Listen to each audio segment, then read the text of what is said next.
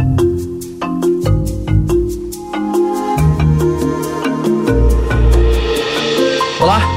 Bem-vindo a mais um episódio aqui no Filosofia, Matemática e Cerveja. Hoje a gente vai estar falando aqui sobre tradução da matemática para o mundo real e do mundo real para matemática. Esse aqui vai ser o terceiro episódio do Entender a Matemática. Eu tinha falado no primeiro episódio que a gente ia fazer três episódios só, seria o que é a matemática, como entender a matemática e como transformar o, a vida real em matemática ou a matemática em vida real. Porém, eu tô gostando pra caramba de fazer esse lance de desmembrar a matemática em várias de suas nuances e tal. Então, se aparecer um quarto episódio aí um dia, pode ser que seja, pode ser que não seja. Enfim, vamos lá pro episódio depois desses recadinhos aqui.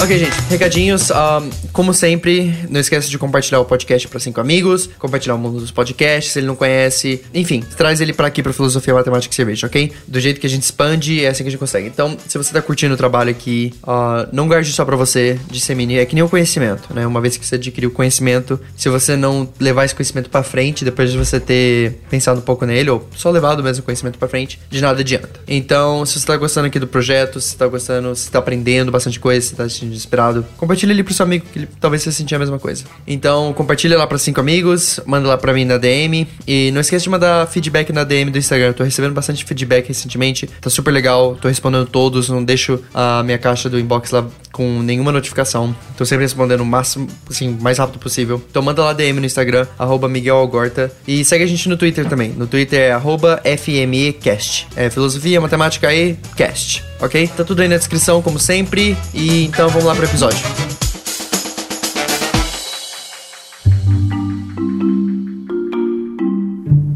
Grande parte da matemática, para muitas pessoas, é o lance das perguntas que são aplicadas, né? A parte mais difícil, às vezes, quando você está estudando na escola, ou mesmo quando você está na universidade, fazendo cálculo 1. É muito difícil da gente conseguir observar o mundo real e traduzir ele para matemática. E vamos entender agora o processo de como que a gente consegue trabalhar com a matemática aplicada. Bem, nesse podcast, em geral, assim, eu falo bastante sobre matemática e eu às vezes foco muito na matemática pura porque é uma área que é a minha paixão, não é a área que eu exerci a profissão, eu exerci minha profissão em matemática aplicada, mas eu tenho uma paixão por matemática pura. A diferença é muito simples, né? A diferença entre a matemática pura e a matemática aplicada é que a matemática pura ela é a matemática pela matemática. Então a gente tem teoremas, a gente tem hipóteses e a gente quer comprovar essas hipóteses e na matemática a gente realmente consegue provar que alguma coisa é verdadeira. Então esse é mais ou menos o, o, o que, como é que funciona a matemática pura. É a análise da matemática para o bem da matemática em si. Não, não significa que a pessoa que está, o estudioso de matemática pura ali, não significa que ele não se importa com pesquisa, não se importa onde que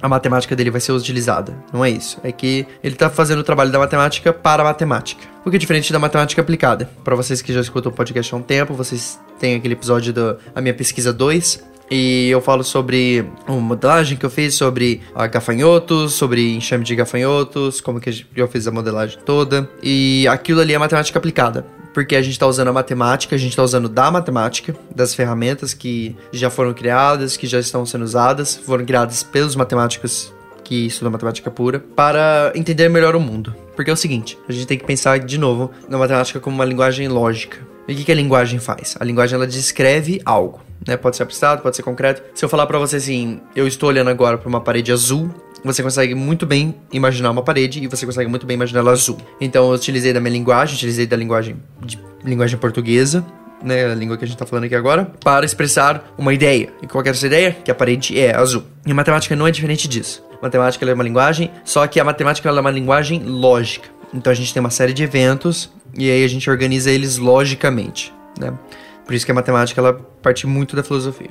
E por isso que a matemática aplicada é tão importante e esse episódio em si, da, o lance da tradução da matemática pro, do mundo real para matemática, da matemática para o mundo real. Porque como a matemática é uma linguagem lógica e a gente observa o mundo ao nosso redor e as coisas elas acontecem de uma maneira lógica, né? Não é de uma maneira aleatória, não é de uma maneira uh, totalmente caótica É uma maneira que, que faz lógica, é uma maneira que tem lógica. Por que, que o meu cachorro, se eu tiver com um biscoitinho na minha mão, por que, que ele vai olhar para mim? Porque é lógico, né? Ele não tá olhando randomicamente para mim. Eu tenho um biscoito na minha mão e ele é atraído por aquilo, né? Isso parece muito óbvio, parece muito. Ah, ok, so what, né? O que, que, que eu vou fazer com isso? Mas, se você começar a pensar, tudo é meio que lógico, né? Por exemplo, às vezes as pessoas pensam na, na, aleatoriedade. A gente pode até fazer um episódio no futuro aí sobre. Existe mesmo aleatoriedade. Coisas podem ser realmente aleatórias, né? Porque pensa assim: muita gente às vezes associa encontros com outras pessoas uma coisa aleatória. Por exemplo, você encontrou a mulher da sua vida e você fala assim: putz, que sorte que eu encontrei você, né? Que coisa mais aleatória para eu ter encontrado você.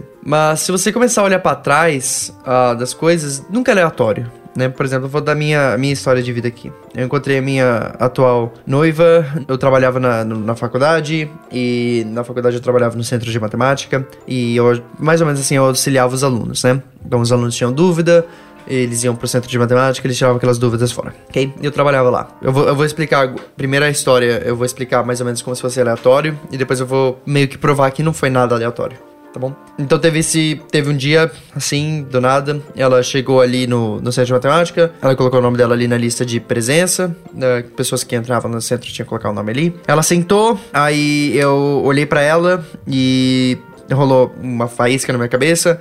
Eu falei, putz, tomara que ela peça pra eu ajudar ela, né? Ela veio até minha mesa, ela tava sentada na mesa principal ali. Ela veio até minha mesa, ela falou, olha, eu tô com um problema aqui, não sei o que lá. Eu ajudei ela na tarefa dela. Foi assim que a gente se conheceu. Agora, se eu falar assim, parece que é uma coisa muito sorte, né? Putz, que sorte que ela andou naquele, que ela entrou no centro da matemática naquele dia. Que sorte que eu tava trabalhando naquele dia no centro da matemática, porque eu não sou o único tutor ali. Mas pensa só comigo. Uh, na verdade, uh, se eu contar melhor a história, não parece tão aleatório. Por que, que ela tava no centro de matemática? Porque ela tinha uma prova final. Era a época de prova final e ela precisava de ajuda com a prova dela. Ela não tava entendendo muito bem os conceitos da, do pré-cálculo lá, que a, a sala que ela tava fazendo. E ela precisava de ajuda. Ela foi precisando de matemática naquele dia. Por que, que eu trabalhei trabalhando naquele dia? Porque, como eu acabei de falar, era época de prova final. Eles precisavam de tutores ali trabalhando. E eu, na época ali, eu era um dos melhores tutores ali no centro de matemática, então eles me convidaram para trabalhar mais horas na, na, época de prova finais. Então, não, eu não só ajudei ela, eu ajudei muita gente no, nessa época, principalmente nessa época. Eu ajudei muita gente. Ela foi só uma de várias pessoas que entraram ali.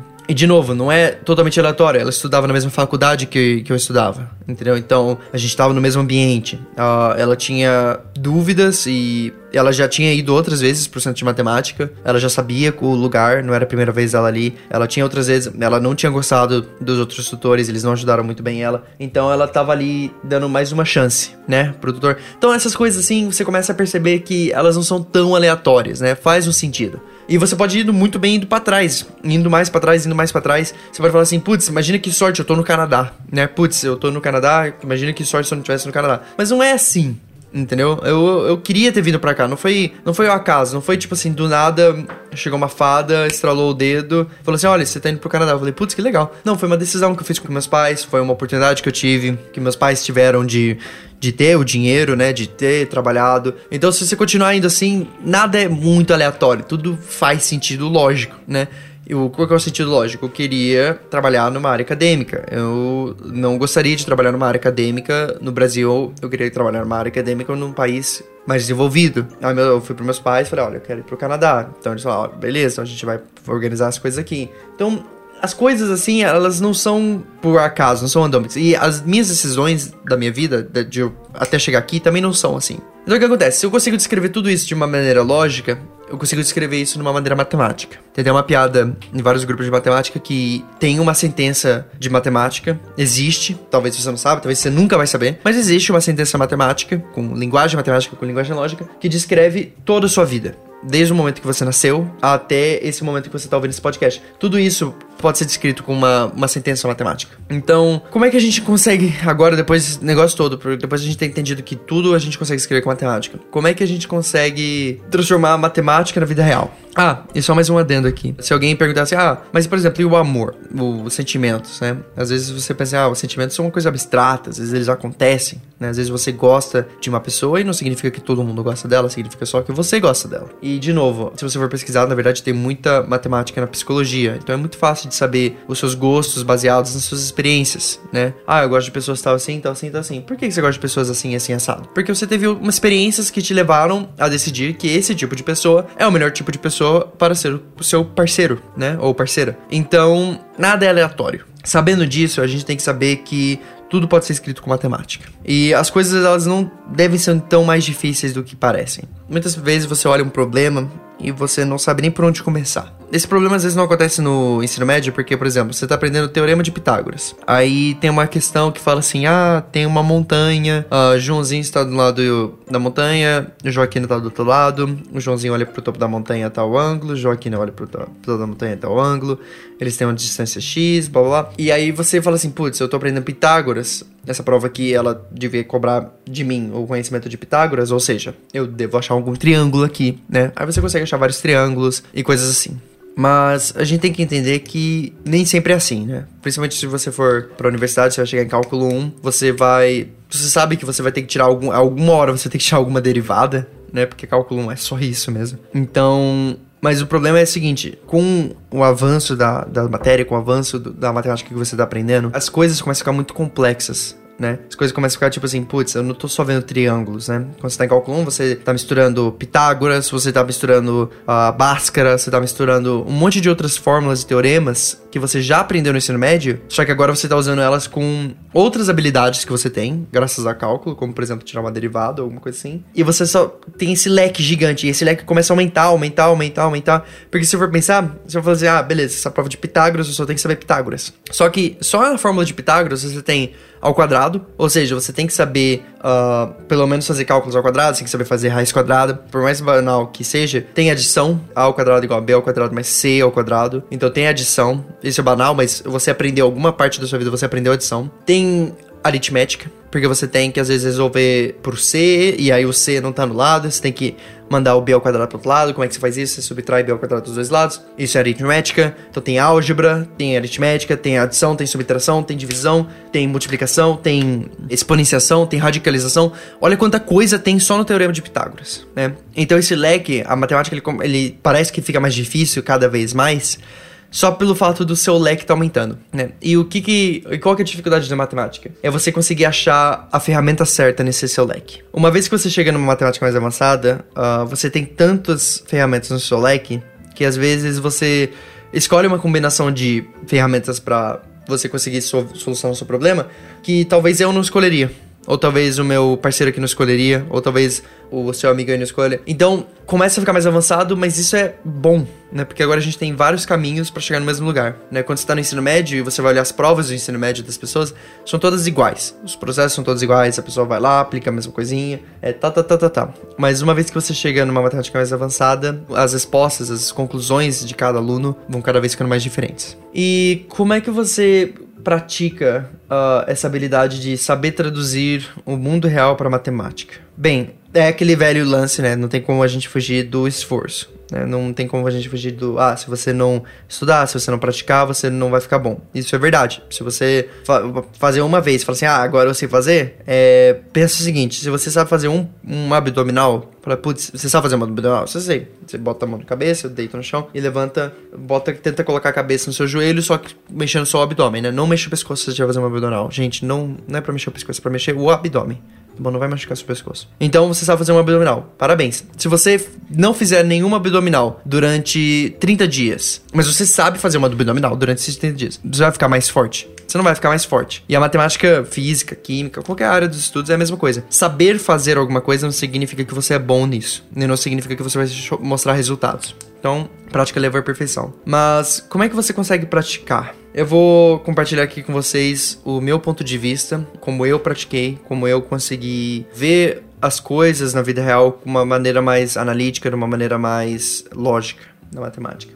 Eu gosto bastante de sempre que eu tô olhando ao redor, sempre que eu tô dirigindo, sempre que eu tô talvez batendo papo com alguém e você tá naquele meio naquele momento meio distraído e tal eu gosto de olhar para as coisas. Né? Eu gosto de olhar para as coisas, eu gosto de olhar para os eventos que estão acontecendo, eu gosto de olhar para os telefones, eu gosto de imaginar assim, o que, que será que está acontecendo ali, né? que matemática, como é que a gente pode escrever isso matematicamente falando? Então, por exemplo, às vezes eu olho pro meu telefone assim, e eu sei que ele tá recebendo dados do meu Wi-Fi nesse momento, porque ele tá conectado no Wi-Fi. Então tem ondas de rádio aqui na frequência do Wi-Fi que estão mandando, estão fazendo essa conexão. E como é que essas ondas funcionam? Ah, eu sei que essas ondas têm amplitude, eu sei que essas ondas têm frequência. Como é que cada informação vai? E assim por diante. Você vai praticando tentar achar matemática nas coisas. E às vezes esse negócio da, da onda, né? Principalmente da onda eletromagnética, às vezes é um pouco mais difícil, né? Você perceber, às vezes é um pouco mais complicado. Mas vamos pensar assim, mais simples. Você olha, você tá num quarto, você olha pra uma parede. Aí você fala assim, cara, que legal. Se eu. Aí você pensa, para e pensa assim: se eu soubesse a diagonal dessa parede, será que eu conseguiria calcular os lados? Será que eu conseguiria calcular o quão largo e, com, e quanto de altura tem essa parede? É. A resposta é não, a não ser que você saiba, saiba os ângulos, ok? Os ângulos que a, essa diagonal faz. Mas, por exemplo, essas coisinhas assim que você consegue perceber no mundo. Porque essas são as perguntas que você vai encarar. O mundo real, ele não muda, né? O, por exemplo, essa lance da montanha, do Joãozinho. Então, assim, putz, eu não tive, eu nunca olhei para uma montanha e pensei em Pitágoras. Mas você já parou para pensar num telhado? numa casa. Você olha para um telhado de uma casa. O que, que você tá vendo ali no telhado da sua casa? Eu, quando olho para um telhado da minha casa, eu vejo três triângulos. Eu vejo o triângulo maiorzão que forma e eu vejo os dois triângulos que formam esse triângulo gigante. Ali, nesses dois triângulos, eles são triângulos retos e então, o teorema de, de Pitágoras se aplica perfeitamente ali. E se você for pensar, esse triangulão ali, esses dois triângulos é o mesmo problema da montanha. Então, é o lance de você também conseguir saber generalizar os problemas você conseguir observar o mundo ao redor de você e você conseguir generalizar aquelas ideias para o seu problema. E o que isso significa com generalizar? É a mesma coisa da, da, da montanha que eu falei.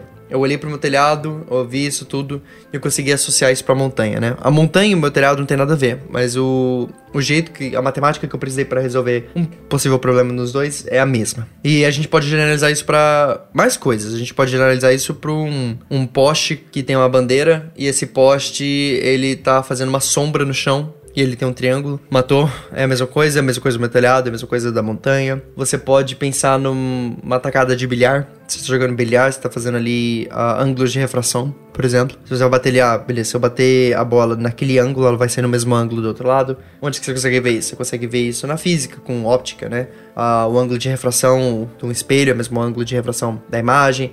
Enfim, eu não. Eu devo ter falado alguma besteira aí, mas pra quem já estudou entendeu mais ou menos o que eu falei. Talvez eu não falei formalmente correto. Mas esse é o lance da generalização. É você ter a habilidade de conseguir enxergar os outros problemas como outros problemas e você conseguir associar esses problemas. Uma falta de generalização pode ser apresentada pela piada que teve no Chaves. Né? Eu acho, acredito que o professor Girafales tinha perguntado para ele assim: Ah, Chaves, você tem você tem cinco maçãs, uh, Joãozinho pega duas maçãs de vocês, quantas maçãs você tem agora? Aí Chaves virou e falou assim: Ah, professor, eu só sei essa com laranja, né? Não sei com maçã. Então esse é um problema de generalização. Né? Você sabe contar maçãs, mas você não sabe contar laranjas né? Sim, você sabe, porque você sabe generalizar esse conceito. E saber generalizar é um primeiro grande passo para esse entendimento maior de como traduzir a matemática do mundo real para matemática e a matemática para o mundo real. Agora vamos falar aqui um pouco sobre os passos para para a gente conseguir resolver uma, um problema que seja de matemática aplicada,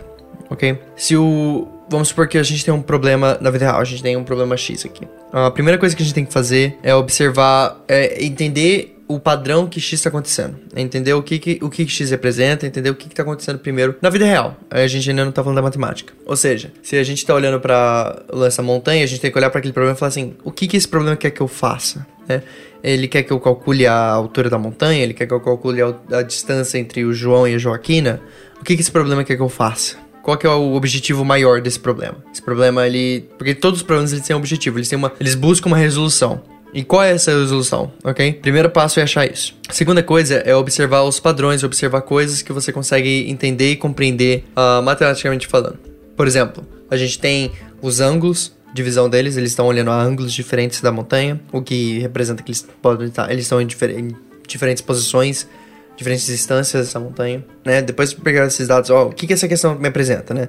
Eu já sei o que, que essa questão quer, vamos supor que seja calcular a altura da montanha. Eu já peguei os dados que essa questão me dá. Essa questão talvez me dê a distância entre o João e a Joaquina, o ângulo de visão deles, coisas relacionadas. Ou alguma outra distância, algum, algum outro dado, né? Pegar esses dados e escrever eles separadamente da questão. Ou às vezes mesmo sublinhar eles, alguma coisa assim, mas eu recomendo você sempre escrever esses dados separadamente da questão. Mas você escreveu esses dados separadamente da questão, aí sim a gente vai começar a trabalhar com matemática. Aí a gente já tem a meta, que é achar alguma coisa, a gente já tem os dados, e agora a gente tem que transformar isso tudo em matemática. Então a gente já tem a meta, né, que seria a altura da montanha. Então a gente pode chamar, sei lá, de H. A gente começa a dar nome para as coisas que podem variar, o nome das coisas que a gente não sabe, o nome dos dados né? Pra gente ter essa generalização na matemática. A gente pode dar o nome da distância entre o João e Joaquina de D, o ângulo 1 de θ 1, o ângulo 2 de θ 2, coisas assim. Quando você está fazendo isso, nesse momento você está traduzindo o mundo real para matemática,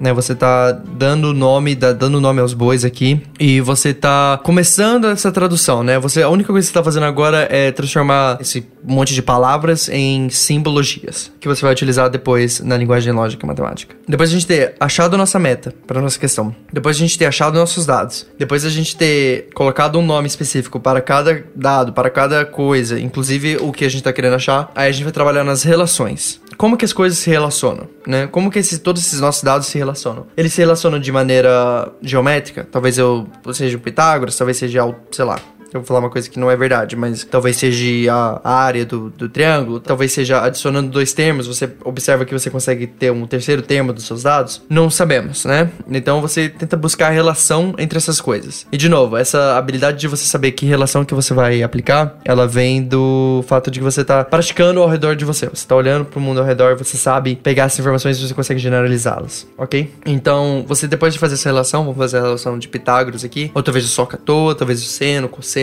Aí sim você completamente traduziu o seu problema para a matemática. Você não somente pegou todos os dados, a meta do problema, deu o nome para eles, você também relacionou todos esses bloquinhos que você tem, ok? Agora você está inteiramente na matemática. Você pode esquecer do problema, você pode esquecer que você está tentando buscar a altura da montanha, está agora buscando H. E aí nessas relações você começa a trabalhar pra, em busca de conseguir achar um resultado para H. Esse é o seu maior objetivo aqui. Então, nisso na matemática é fácil né? Porque a gente tem várias ferramentas. Nesse momento a gente estaria, por exemplo, usando Pitágoras, talvez só à toa, talvez as relações trigonométricas. Então, nessas relações a gente vai conseguir resolver os problemas. Só que aí tem um problema que é a parte mais fácil de resolver um problema, mas mesmo assim ainda tem muita gente que simplesmente esquece de fazê-los, que é transformar de novo da matemática para o mundo real. Uma vez que você achou o seu H no, no seu problema, que estava solucionando, você aplicou as relações trigonométricas, você conseguiu achar H. Não esquece de traduzir esse seu resultado. Você, parabéns, você conseguiu achar sua meta.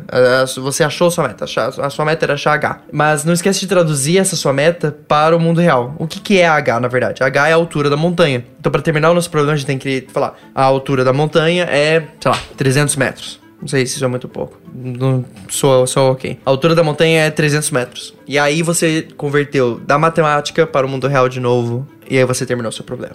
Ok? Para encerrar aqui o podcast, a gente precisa ter várias coisas para a gente conseguir entender a matemática no mundo real. Um é sempre tentar buscar observar a matemática para a gente conseguir generalizar os nossos problemas, né? É aquele lance do, do Chaves. Você conseguiu fazer um exercício com maçãs, tenta fazer ele com laranjas, né? É o mesmo problema, só tem uma carinha diferente, ok? Calcular a altura do meu telhado, calcular a altura da montanha, calcular a altura do, do poste. É tudo a mesma coisa. É tudo a mesma coisinha. São todos o mesmo probleminha. O que muda ali são as ferramentas, mas eles, em sua, na sua essência, são os mesmos. E por você estar trabalhando de tentar buscar isso, você consegue meio que adequar o seu cérebro a pensar desse jeito. Ok, e aí indo pro papel, você vai olhar pro problema. O que, que você vai fazer primeiro? Você vai pegar a meta do problema. O que, que esse problema tá querendo de você? Ele tá querendo que você calcule a altura da montanha, ele tá querendo que você calcule a altura do poste, a altura da, do meu telhado, tá querendo que você calcule o ângulo de visão, a distância entre as pessoas. Anota isso. Depois de você ter achado a meta do problema, você vai achar os dados que o problema te apresenta. Uma vez que você achou os dados e a meta do problema, você dá o nome para elas. Você transforma elas em figuras matemáticas, você transforma elas em variáveis, você transforma elas em, em coisas que na matemática você conseguiria trabalhar. É porque na matemática você não conseguiria trabalhar com palavras, você conseguiria. Você não consegue escrever assim, a altura da montanha, aí o símbolo de igual, aí você escreve lá o, o resto. Não, você vai colocar H em vez disso. E assim por diante. Então você vai dar um nome para cada dado e para cada meta que você tem que achar. Uma vez que você fez isso, agora você tem que relacionar essas coisas. Como é que você vai relacionar essas coisas? Talvez seja o teorema de Pitágoras, talvez seja relações trigonométricas, talvez seja outras mil coisas, ok? Então você tem que fazer a relação. Uma vez que você conseguiu fazer, relacionar todos esses seus dados e a sua meta junto nesses dados, aí você consegue resolver. Aí é só matemática, aí é geralmente parte aritmética, é a parte da, da álgebra. Trabalhar ali com o que você tem. Uma vez que você trabalhou com isso que você tem, você conseguir chegar no seu resultado final, que é H igual a alguma coisa. Só que você ainda não terminou. Não esquece de traduzir o problema de volta para o mundo real. Porque você começou no mundo real, você termina no mundo real. Então você, em vez de falar H igual a 300, você fala assim: a altura da montanha é 300 metros. E dica para se você é um estudante aí, não esquece da unidade.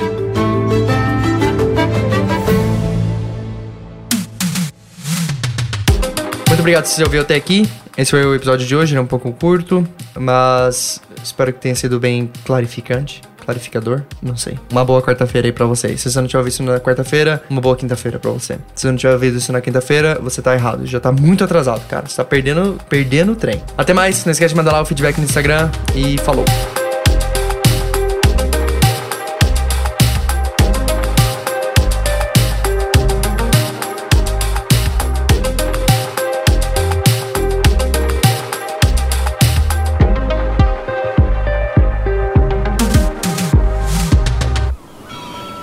Podcast foi editado pela Maremoto.